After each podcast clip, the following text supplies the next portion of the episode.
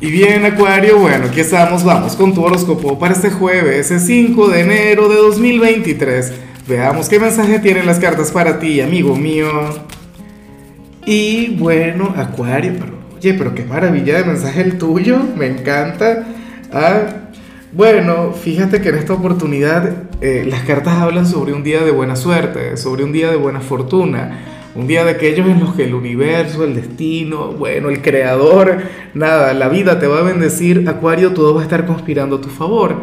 Y es por un tema a nivel energético, es algo que ni siquiera es que valga la pena interpretar. No es por buen karma, no es que te lo hayas ganado, ¿sabes? Es algo que simple y llanamente va a ocurrir. Yo espero que tengas la apertura. Yo espero que hoy, mira, ni se te ocurra quedarte en casa sin hacer absolutamente nada. Hoy lo importante es que tengas un día de acción. Sabes, que tengas un día muy, pero muy activo, Acuario. Por ejemplo, si tienes alguna diligencia pendiente o algún trámite X o, o, algo diferente que quieras hacer en el amor, por colocar un ejemplo, entonces tú dale, tú atrévete. Este es el mejor día, ya veremos qué sale al final en lo sentimental, pero eh, para hacer una confesión de amor, si te provoca, si te nace, para declarártele a alguien, por decir algo, Acuario, ¿ves? O, o, para, para darle inicio a aquel negocio. Ah, esto también tiene que ver un poco con los juegos de azar, pero yo nunca te voy a recomendar jugar. O sea, no está en mí. Te iría muy bien, te iría de maravilla, pero no lo recomiendo. Ahora, algo que a mí siempre me gusta advertir cuando veo esta energía es que recuerda que aquí el peor adversario, el único que la puede sabotear es uno mismo. ¿Cómo? Quejándote, centrándote en tus carencias. Es como si, por ejemplo, yo, yo llegara y le dijera a Isabela, mira, salió esta carta, Isa, felicidades y tal.